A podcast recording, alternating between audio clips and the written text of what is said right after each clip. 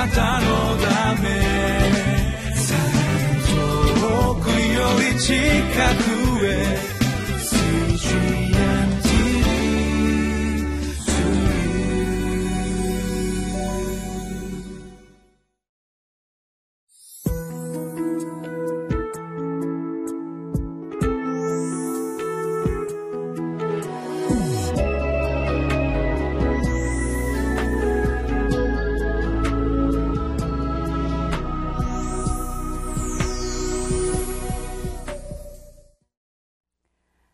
習のキリスト教会山田泉です。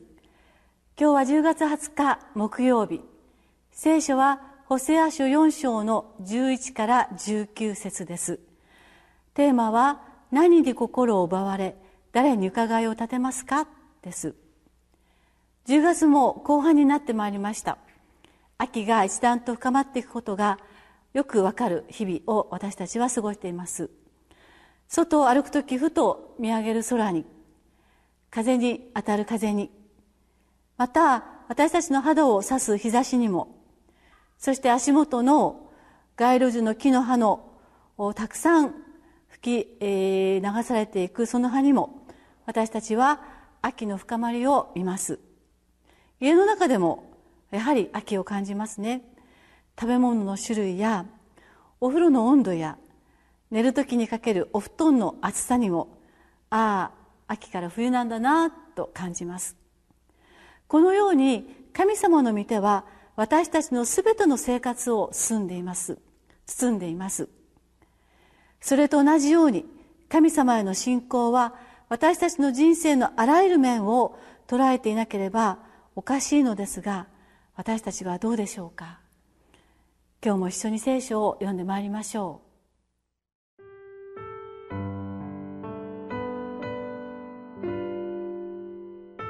ホセア書4章11節から19節ブドウ酒と新しいブドウ酒は資料を失わせる。私の民は木に伺いを立て、その杖は彼らにことを告げる。これは会員の霊が彼らを迷わせ、彼らが自分たちの神を見捨てて会員をしたからだ。彼らは山々の頂で生贄を捧げ、丘の上、また、カシの木、ポプラ、テレビンの木の下で香を焚く。その木陰が心地よいからだ。それゆえ、あなた方の娘は会員をし、あなた方の嫁は貫通をする。私は、あなた方の娘が会員をしても罰しない。また、あなた方の嫁が貫通をしても罰しない。それは男たちが遊女と共に離れ去り、神殿娼婦と共に生贄を捧げているからだ。悟りのない民は踏みつけられる。イスラエルよ、あなたは会員をしても、ユダに罪を犯させてはならない。ギルガルに行ってはならない。ベテアベンに登ってはならない。主は生きておられると言って誓ってはならない。誠に、イスラエルは、かたくなな目牛のようにかたくなだ。しかし今、主は、彼らを広いところにいる子羊のように養う。エフライムは偶像に組みしている。そのなすに任せよ。彼らは飲酒にふけり、陰行を重ね、彼らのみだらな振る舞いで恥を愛した。風はその翼で彼らを吹き飛ばす。彼らは自分たちの祭壇のために恥を見る。まず12節を見てください。冒頭にこういう言葉が出てきます。私の民は木に伺いを立てその杖は彼らにことを告げる。私たちは木に伺いなんか立てたことないよねとこう思いますよね。こんなことこれほど愚かじゃないよねと思っていると思います。しかし神様私たちにあなたはそういうことを時々してるかもしれないよって私たちに語っているんです。12節のその続きもちょっと見てください。これは会員の霊が彼らを迷わせ彼らが自分たちの神を見捨てて会員したからだ。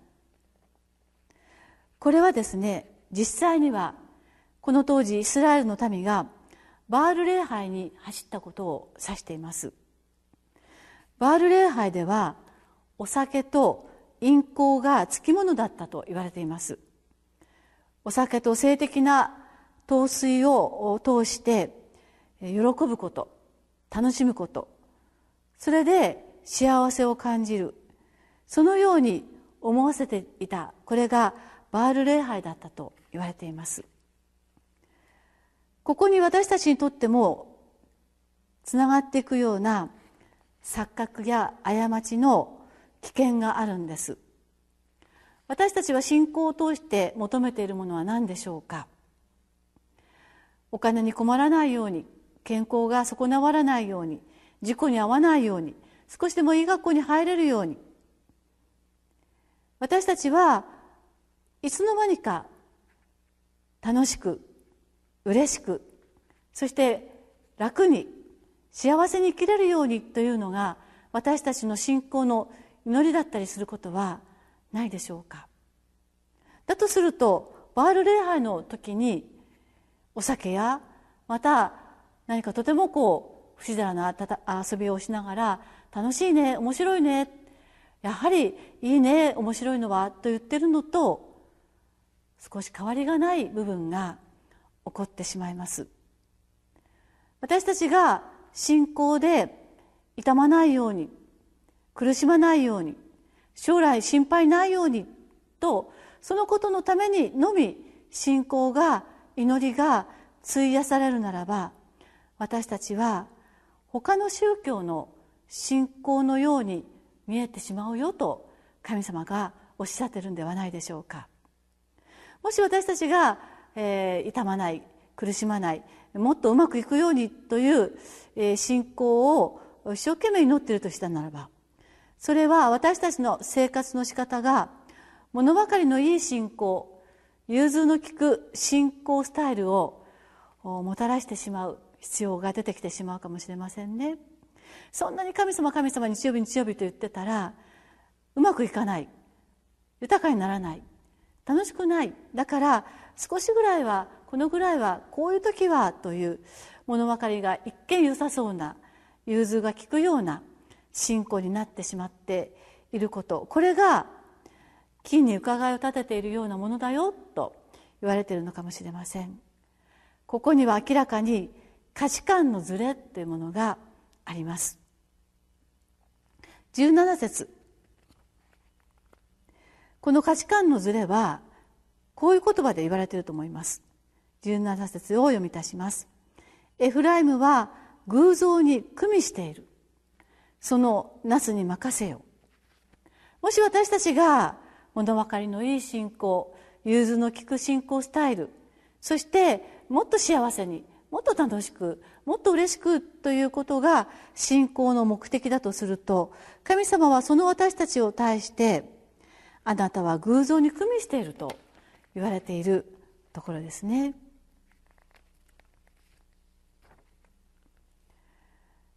この「なすに任せよ」という言葉が17節の後半にありましたけれどもこれと同じ言葉はローマ人の手紙にも一章にも書いてありましたね。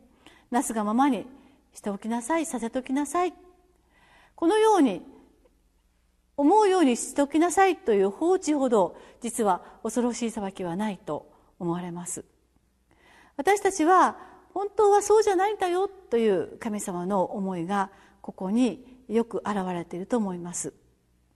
私たちの周りにはあなたの人生を良くします幸せにします楽しくしますというような言葉で誘うものに満ちていますね。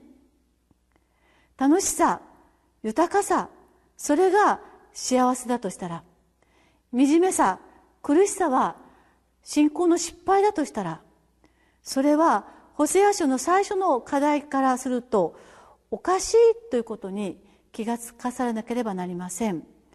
ホセアの一章の二節はこういう言葉でした。行って会員の女をめとり会員の子らを引き取れというのがホセア書の最初の言葉でした。ここには人生の幸せとか楽しさとか豊かさということよりは本当に苦しみまた重荷を負う使えるということが神様から課題として与えられているのですね。神様は私たちにこのように教えたいのではないでしょうか。私たちが思う幸せ喜びそこらが本当の信仰の喜びではなくてホセアに課されたように魂を担う苦闘またそんなに簡単ではないことを担っていく。実はそこに神様との共にある味わい知るかけがえのない尊さを私たちが知るときににじみ出るような喜び感動するような恵み祝福を味わうこと。これが信仰なんだよと教えてくださっているように思います。私たちはこのズレということをきっちりと整理しながら神様がくださる喜びや深い味わいへと至らせていただくように気づかされながら祈っていきたいと思います。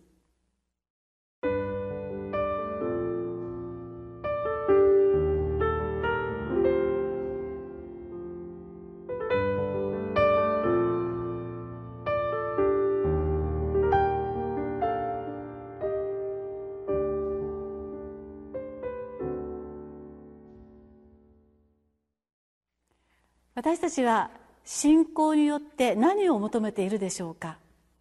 神様と共に味わう喜びを味わっておられますか？神様が与えてくださる本当の喜びは重荷を担い愛するために苦労をしていく本当に涙を流しまた汗を流しながら担っていくところから溢れ出る喜びをあなたに味合わせたいと神様は願っています。今日は私たちは神様がくださる喜びを教えてくださいとお祈りいたしましょう。お祈りいたします。天の神様私たちはもっと楽しくもっと楽にそして苦労がなく将来に安心をとそのようなことへと信仰を持って祈りが傾いていたことはなかったでしょうか。神様が私たちに与えてくださろうとしている喜びを味わっていなかったかもしれません。求めてもいなかったと思います。今日私たちは自分の求める喜びではなくてあなたがくださろうとしている喜びへ私たちを引き入れてください。そこに痛みや苦しみがあってもそこを通してくださる喜びを私たちを通して与えてくださり導いてください。イエス様のお名前によってお祈りをいたします。アーメン。